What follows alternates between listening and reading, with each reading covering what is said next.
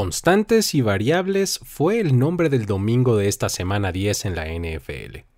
Con cinco partidos definiéndose con un gol de campo en la última jugada, una cantidad récord en la historia de la liga, algunos enfrentamientos nos ayudaron a confirmar tendencias y descartar casualidades. Comprobamos que los Pats sí que están bien muertos, que CJ Stroud y Josh Dobbs son de verdad, que los Steelers pierden en todo menos en el marcador, y que los Lions pueden ganar un tiroteo.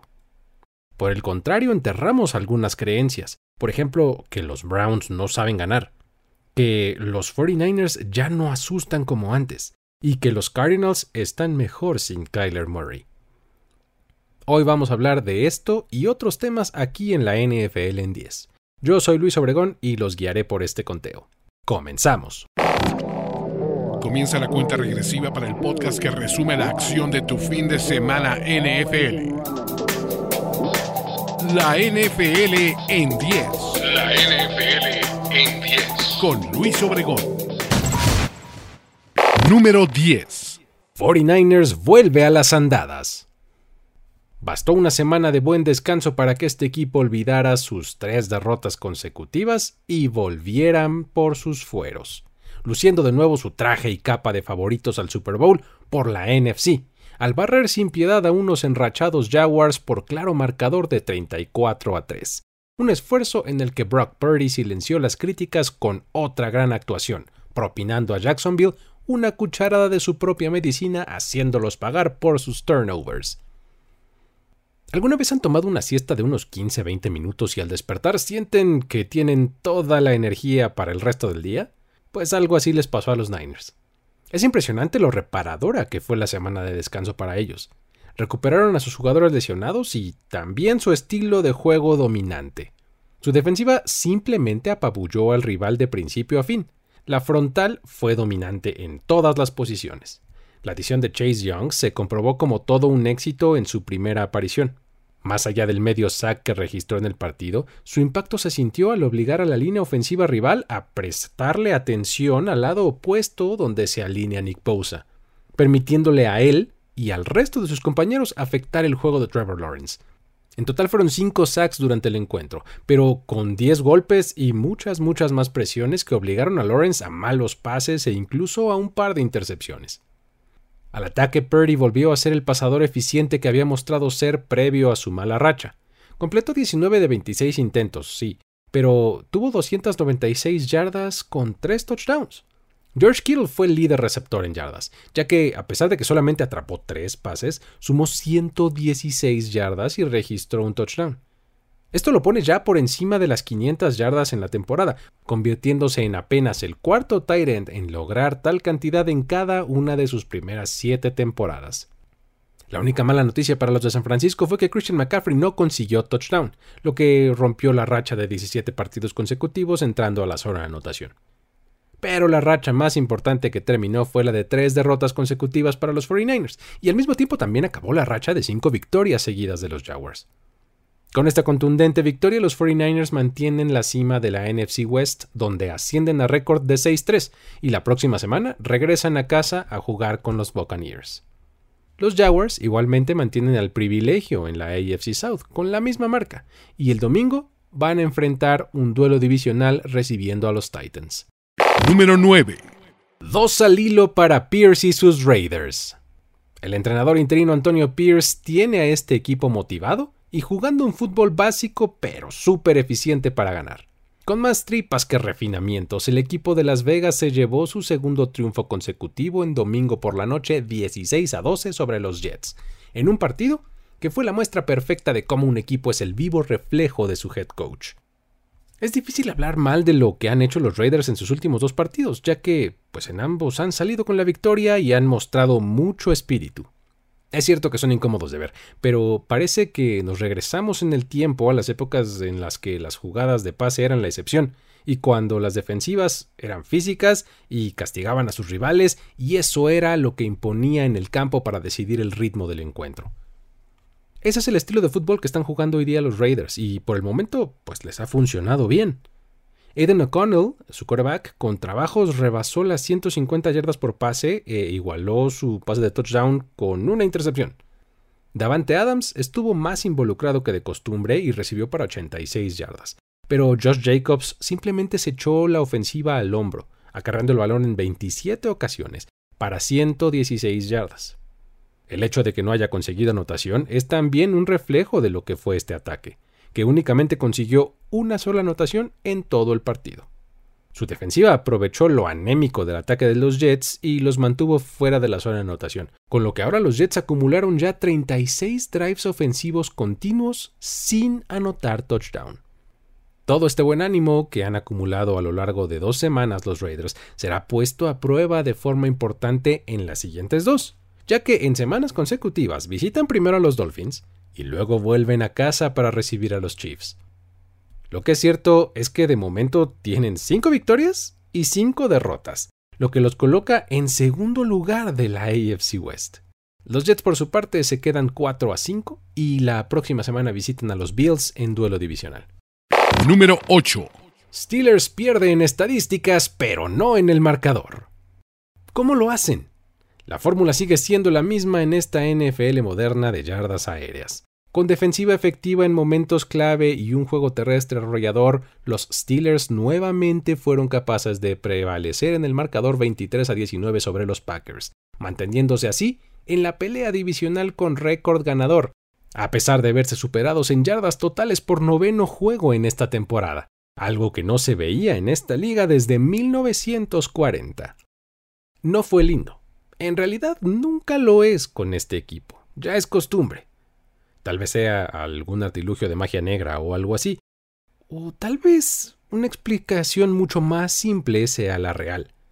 Esta es que pues sus jugadores hacen las jugadas importantes en el momento en el que las tienen que hacer.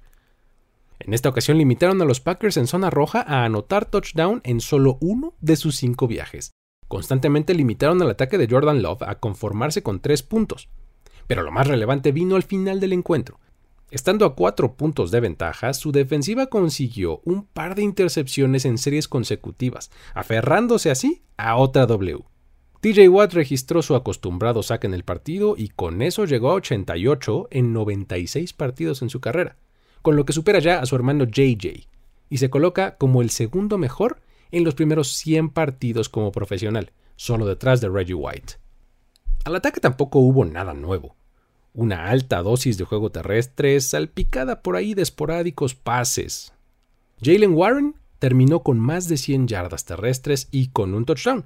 Y a eso le sumó la aportación de Najee Harris, quien acumuló más de 80 yardas con otra anotación.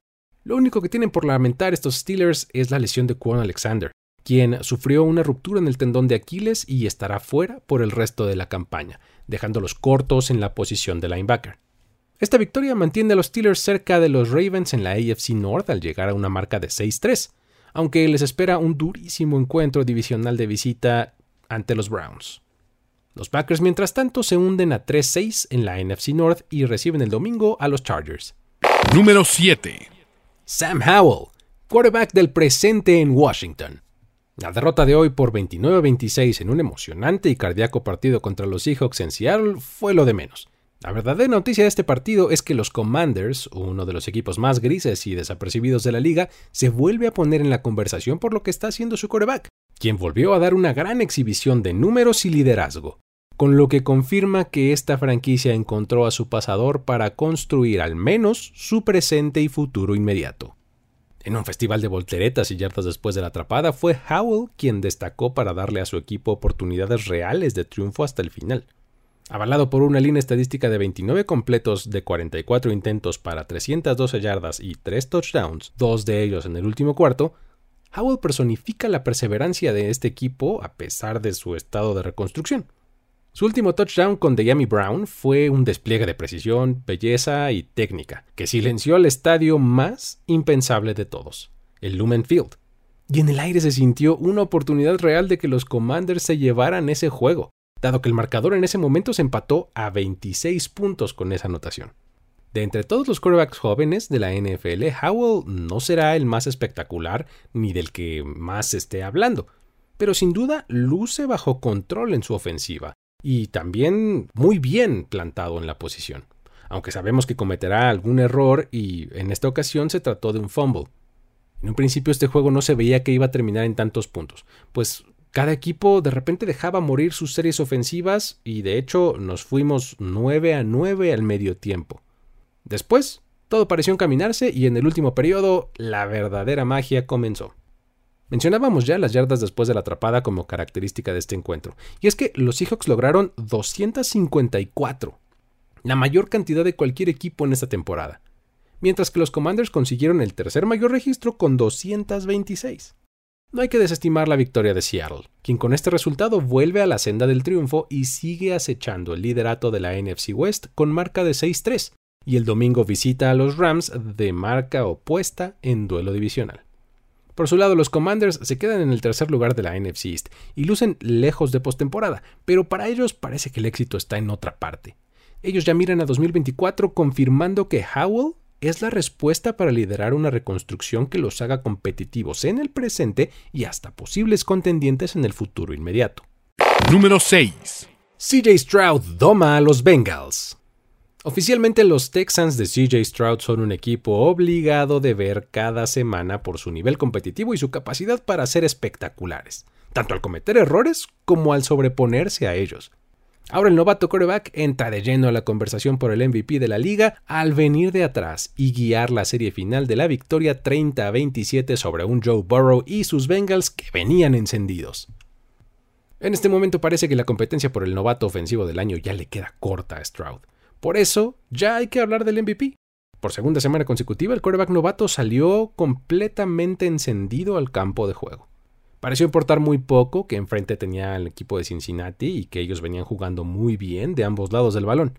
Un par de fumbles en la primera mitad hicieron que las exclamaciones de errores de novato se hicieran presentes. Además de que mantuvieron el partido con marcador de 10 a 7 hasta el medio tiempo en favor de Houston. En la segunda mitad, Ambos apretaron el acelerador y los puntos se hicieron presentes. Fue ahí cuando Stroud demostró que puede mantener la vista al frente y sobreponerse de manera espectacular. Terminó el encuentro completando 23 de 39 para 356 yardas, con un touchdown y una intercepción, además de que sumó otra anotación por tierra. Durante todo el juego mostró calma en la bolsa de protección, con postura, tomó buenas decisiones y sobre todo lanzó maravillosos pases. Y no estoy hablando de pantallas, flats, escapes, no, no, no. me estoy refiriendo a pases de 15, 20, 25 yardas lanzados con mucha, mucha maestría. Encabezó un ataque que por segunda semana consecutiva se vio muy bien no solo por aire, sino también por tierra. De hecho, aunque los reflectores están en el coreback, lo hecho por Devin Singletary es realmente destacable. Él sumó 150 yardas en 30 acarreos y anotó un touchdown comprobando que este no es un equipo que solamente dependa de lo que haga Stroud. Estas actuaciones combinadas convirtieron a los Texans en el primer equipo desde los Colts de 1998 en tener un coreback con más de 350 yardas y un corredor de más de 150 en el mismo partido. Esta racha de dos semanas ha sido increíblemente buena para el equipo de Houston. Stroud es ahora el segundo coreback en la historia en tener dos partidos consecutivos con al menos 350 yardas por pase, categoría en la que se une a Cam Newton. Lo más importante es que han hilado su segunda victoria consecutiva y en las dos, Stroud ha liderado el drive de la victoria al final del encuentro. Por si fuera poco, cuatro de las cinco victorias de Houston han venido contra equipos que en este momento tienen récord ganador. Jacksonville, Pittsburgh, New Orleans y Cincinnati. ¿Ya vieron cómo se hace Cowboys y Dolphins? Esta racha nos hace ver a este equipo ahora de otra manera. De momento están con récord de 5 ganados y 4 perdidos y están a un solo juego de distancia de los líderes Jaguars. Su calendario ahora les tiene una seguidilla de 3 partidos en casa contra Cardinals, Jaguars y Broncos. Tres juegos en los que sabremos mucho de este equipo y nos podría revelar qué tan posible sería verlos llevándose su división y entrando a playoffs por ende. Por otro lado, la derrota mantiene a los Bengals en el último lugar de su competidísima división con marca de 5 ganados y 4 perdidos. Su próximo partido será en semana corta a matar o morir contra los Ravens. Número 5. Festival de puntos en Los Ángeles. Los Lions volvieron a dar un gran partido, esta vez en un salvaje tiroteo en el que se llevaron la victoria con field goal de último minuto sobre los Chargers por 41 a 38 haciendo gala de una monstruosa ofensiva no solo por aire con Amon St. Brown como protagonista, sino gritándole a la liga que un nuevo combo de corredores domina el norte de la nacional, David Montgomery y Jameer Gibbs. Agresividad fue el nombre de este juego, y también de la manera en la que los Lions encaran esta temporada, simbolizada en su animosidad por convertir cuartas oportunidades en un par de ocasiones en el primer cuarto y otro par más adelante, incluyendo la serie de dos minutos finales en la que se sentenció el partido. Esto nos habla de la seguridad que les da el gran momento por el que están pasando y del liderazgo de Jared Goff a la ofensiva, en quien Dan Campbell tiene depositada toda su confianza.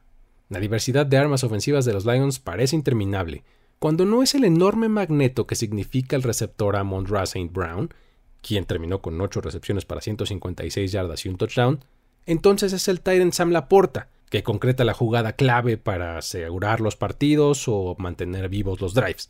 Pero este día en específico vimos el establecimiento en toda regla del combo de corredores de David Montgomery y Jameer Gibbs, quienes consiguieron respectivamente 12 acarreos para 126 yardas y un touchdown y 14 acarreos para 77 yardas y otras dos anotaciones. La utilización de sus corredores fue totalmente equilibrada por diseño, y esto vuelve a los Lions una potencia ofensiva instantánea hacia la segunda mitad de la temporada. En total, los Lions hicieron 533 yardas de ofensiva total. Con el triunfo se reafirmaron en el liderato de la NFC North y como uno de los mejores récords de la liga con un 7-2. Ahora tienen la oportunidad de seguir creciendo al enfrentar un duelo a modo contra los Bears la próxima semana. Por parte de los Chargers, vale la pena decir que esta fue su derrota número 3 por margen de 13 puntos o menos desde la llegada de Justin Herbert en 2020, la mayor racha en activo de la liga. Da la impresión de que solo falta un head coach que sepa traducir todo su potencial en resultados. La próxima semana enfrentan a los Packers en una oportunidad de mejorar su récord, que actualmente está en 4 ganados y 5 perdidos. Después de todo, su ofensiva metió 38 puntos, algo que no debería dejar nada tranquilos a los de Detroit, porque de pronto esta división se vuelve a poner interesante con el resurgimiento de unos encendidísimos Vikings. Ah, y por cierto, hablando de eso... Número 4. Dobbs pone en el mapa a los Vikings. La semana pasada fue un guion perfecto de película, pero este domingo se demostró que el escritor todavía no terminaba la obra. El recién llegado no es un simple reemplazo de Kirk Cousins, sino un coreback que puede propulsar al equipo al siguiente nivel, y ahora ya los puso con cinco triunfos consecutivos, ganándose el título del equipo más caliente de toda la liga. En este partido Dobbs lideró la ofensiva y fue explosivo por aire y por tierra. Su escuadra consiguió la victoria por 27 a 19 ante la dura defensiva de unos Saints que volvieron a perder a Derek Carr durante el juego. Que no se nos olvide que este impresionante tren de victorias lo están consiguiendo los Vikings sin sus dos principales rostros ofensivos, Justin Jefferson y el ya mencionado Cousins. Dobbs está agregando la facultad a este ataque de evitar la captura del coreback. Sus piernas le dan la movilidad necesaria para transformar las yardas negativas en primeros y dieces y hasta en touchdown. Por piernas, Dobbs consiguió 44 yardas y una espectacular anotación. Nothing downfield, spinning away, gets a block from Darisaw. Dobbs trying to shake his way to the end zone. Su línea estadística total fue de 20 de 30 pases para 251 yardas y un touchdown. Cuando hay que fijar los ojos en lo profundo del campo, TJ Hawkinson es la referencia. Hoy se llevó 11 recepciones para 134 yardas y un touchdown. La defensiva de Minnesota no estuvo especialmente brillante, pero los esquemas defensivos del coordinador defensivo Brian Flores trajeron oleadas de presión necesarias, y hasta 12 jugadores distintos lograron penetrar para desactivar el versátil ataque de los Saints desde el backfield, siendo liderados por Daniel Hunter, con 7 presiones totales, un sack y 3 golpes al quarterback. En defensa, los Vikings forzaron 5 series ofensivas de 3 y fuera, Mantuvieron a los Saints en 280 yardas de ofensiva y les permitieron solo 4 de 14 en terceras oportunidades, además de que generaron un par de intercepciones en series consecutivas. La Dobbsmania es una realidad. Iniciamos el día viendo cómo llegaba al estadio y tuvo que ser dirigido hacia su vestidor, porque pues nunca había estado ahí y no sabía llegar. Después del partido, la cuenta oficial de X de la NFL cambió su foto de portada donde recientemente había estado Taylor Swift para mostrar ahora una foto del quarterback con su uniforme de los Vikings sentado en el sideline y en su descripción se pudo leer la frase In Dubs we trust. Algo así como en Dubs confiamos. Con este triunfo los Vikings ponen presión a los Lions en la NFC North al situarse en segundo sitio con un récord de 6 ganados y 4 perdidos y el próximo domingo tienen la oportunidad de crecer la columna de ganados al visitar a los Denver Broncos en primetime. Estamos por llegar al final de este conteo, pero antes de revelar los tres últimos puntos quiero recordarles que si están viendo esto en formato de video hay que dejar un like. Si están en podcast suscríbanse y dejen un review positivo en la plataforma de su preferencia. Claro que también hay que seguir las redes sociales de Mundo NFL y las mías para continuar la conversación por allá. Me encuentran como arroba el buen Luigi. Ahora sí, vamos a la recta final. Lo más trendy de tu semana NFL está en Trend Zone. Martín del Palacio, Carlos Mauricio Ramírez, Rolando Cantú y Mariano Sinito te acercan a los equipos de la liga a un nivel que jamás has experimentado. El análisis de los temas del momento, la recapitulación de los mejores juegos y las figuras destacadas del fútbol americano profesional están siempre presentes en Trend Zone. Escúchalo en tu plataforma de podcast favorita. Número 3. Los Patriots cavan su tumba en Frankfurt. Ni un océano de distancia cambió las cosas, y se confirmó todo lo que nos faltaba sobre la disciplina, talento y ejecución de los Patriots. Que Mac Jones es un error insoportable, que solo emociona a su afición cuando es banqueado en favor de Bailey Zappi, y que este es el equipo peor entrenado no solo de la NFL este año, sino de toda la era de Bill Belichick.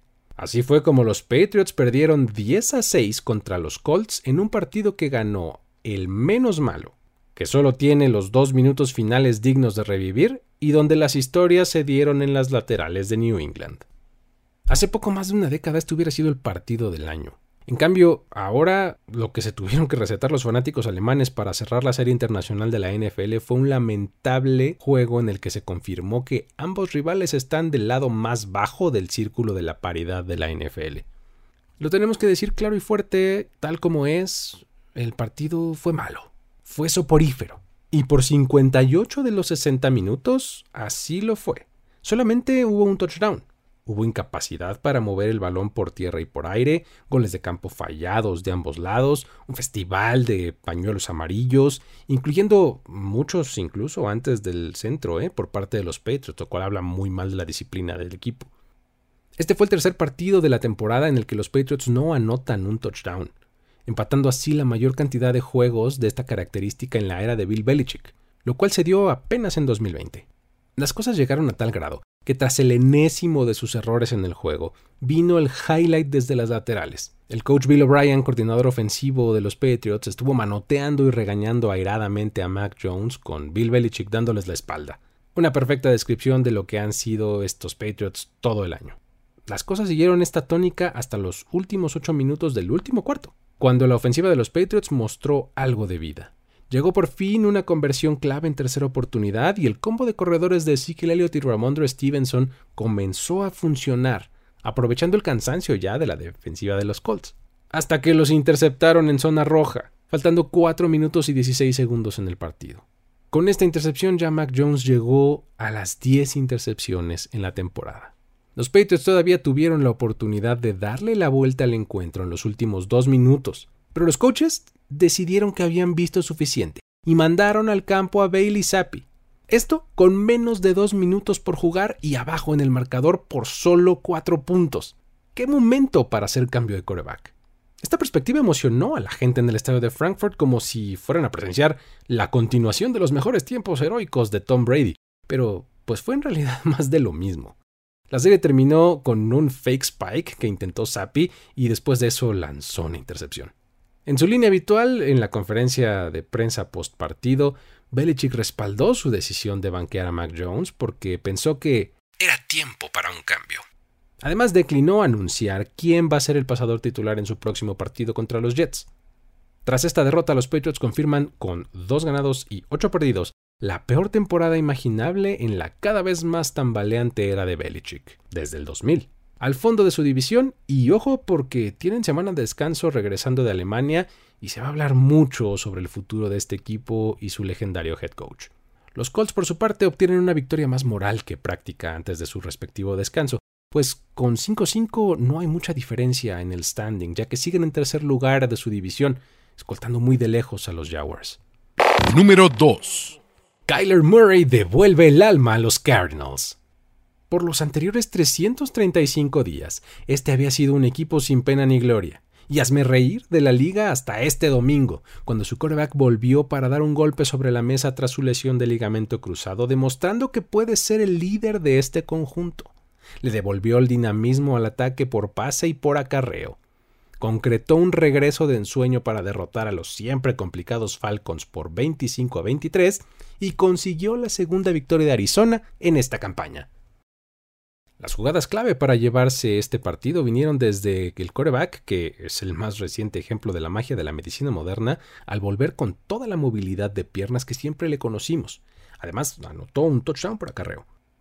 Cuando fue necesario correr, consiguió las yardas para convertir terceras oportunidades. Cuando hubo que pasar, aparecieron envíos como este final de 33 yardas a Trey McBride para poner en bandeja de plata el gol de campo de la victoria de Matt Prater. Como pasador, Murray se vio en buena sincronía desde la bolsa de protección con sus receptores. Sin embargo, no fue perfecto. Lanzó una intercepción y completó solamente 19 de 32 envíos, y pues se fue sin touchdown por pase. Hay que resaltar la conexión que tuvo con Trey McBride, justamente, el end de segundo año, que pues fue un espacio muy seguro para la ofensiva, con 8 atrapadas en 9 pases que se lanzaron en su dirección, con los cuales completó 131 yardas. Esto marcó el ritmo del ataque aéreo y fueron la mayor cantidad en la posición para este equipo desde 1970. Murray nunca dudó en hacer participar a McBride por muy marcado que estuviera, y el Tyrant pagó dividendos. Otra de las anotaciones terrestres de Arizona en este juego vino con el quarterback suplente Clayton Toon en una jugada de touch push, y con ello ambos quarterbacks de los Cardinals consiguieron un touchdown por esta vía en un hecho que no se veía desde la temporada de 1956, el cual vino por obra de los Chicago Cardinals. Este resultado pone al equipo de Arizona con récord de 2 ganados y 8 perdidos. Y si bien la temporada ya está fuera del alcance en cuanto a objetivo de playoffs, el enfoque estará en seguir construyendo sobre este resultado partido a partido y la siguiente tarea la tienen de visita contra los Texans en un duelo que de repente ahora parece atractivo. Número 1. El regreso de la semana. Browns sobre Ravens. Justo cuando creíamos que estos Ravens eran diferentes y que estos Browns serían los de siempre, pasó lo impensable. Un domingo cualquiera en la NFL, estos equipos intercambiaron mitades en las que fueron el día y la noche. Fue la monstruosa defensiva de los Browns junto con un inspirado de Sean Watson quienes lideraron la voltereta 33 a 31 a los Ravens, que culminó con un gol de campo en los últimos segundos para confirmar que la AFC North de este año es una verdadera carnicería y que los Ravens son tan talentosos como expertos en dejar ir ventajas imposibles. Como llega a ser usual en partidos donde están involucrados los Ravens, vimos dos historias diferentes.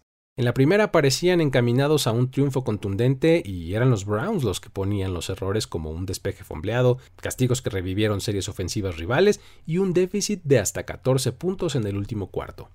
Sin embargo, algo se sintió diferente esta vez y los Browns continuaron la batalla. A diferencia de otras ocasiones, esta vez la ofensiva logró moverse rápido hacia la zona roja contra la gran defensiva de los Ravens y estrecharon la diferencia. Cuando lograron el touchdown del potencial empate, regresó un momento para recordar a los viejos Browns, cuando Dustin Hopkins, quien había tenido una estelar temporada, falló en ese preciso momento el punto extra. Otra vez tocó a la gran defensiva detener a Lamar Jackson y tras lograrlo usaron los minutos finales para que Deshaun Watson orquestara una magistral ofensiva que puso a Hopkins en el rango de las 40 yardas para el gol de campo final.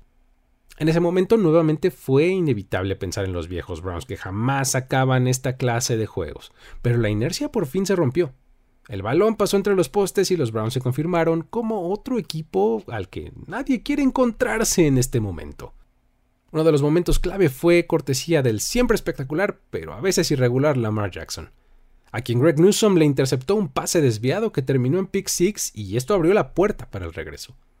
Este fue el partido donde pudimos ver al viejo de Sean Watson, aquel que brillaba en los Texans, usando su habilidad para conseguir primeros y dieces por piernas, extendiendo las jugadas para encontrar receptores abiertos y ser el motor ofensivo en los minutos finales.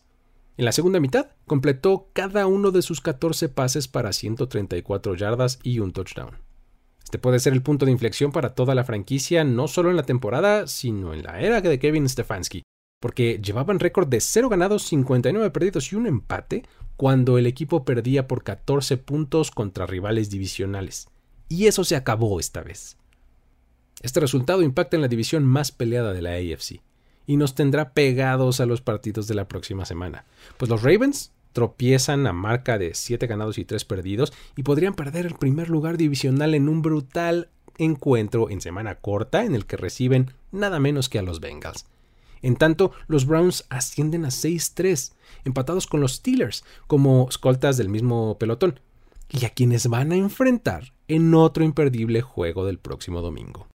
La NFL en 10. Con esto terminamos el conteo de esta semana. Recuerden que para más análisis, información y otros ángulos de estos y el resto de los partidos, lo mejor es seguir a Mundo NFL en todas sus plataformas. No dejen de visitar nfl.com al mundo, seguir redes sociales en arroba mundo NFL, suscribirse a todos los feeds que hay de podcast de este canal y también a YouTube. Mi nombre es Luis Obregón y si quieres que sigamos la conversación en redes sociales me encuentras como arroba el buen Luigi. Este episodio fue posible gracias al gran apoyo de Carlos Mercado. Me despido de una edición más de la NFL en 10. Hasta la próxima. Ya eres parte de la conversación NFL de esta semana. La NFL en 10. La NFL en 10. Conductor y productor ejecutivo Luis Obregón. Voz en off y diseño de audio Antonio Sempere. Una producción de primero y 10 para NFL. La NFL en 10.